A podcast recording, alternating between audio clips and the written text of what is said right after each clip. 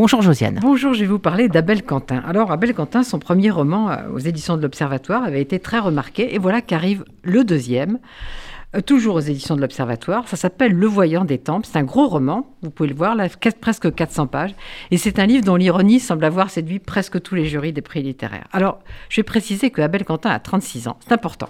Parce que s'il avait 70 ans, tout ce que je vais vous raconter sur la critique sociale qu'il fait de cette époque, ce serait vu comme un nostalgique de mai 68, il n'était même pas né. Bon.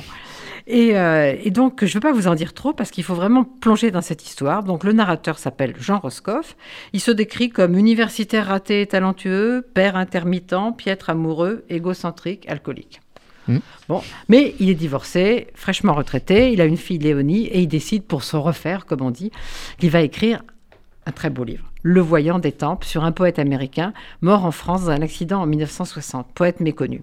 A priori, c'est une affaire tranquille, mais il avait oublié un détail. Ce poète américain était noir. Vous m'avez compris. Un blanc aujourd'hui écrit sur un noir, impossible. Appropriation culturelle, etc., etc. Alors lui qui a été militant à SOS Racisme, évidemment, il est un peu troublé.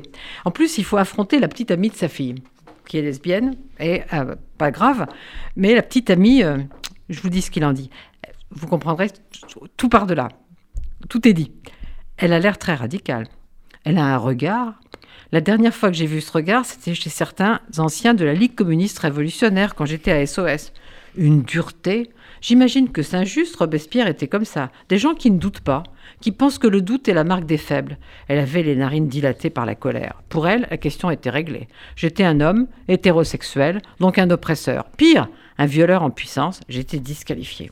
Alors quand il dit à sa fille que peut-être il trouve la petite amie un peu sectaire, sa fille lui dit Ah non, pas du tout, elle est éveillée, conscientisée, donc woke.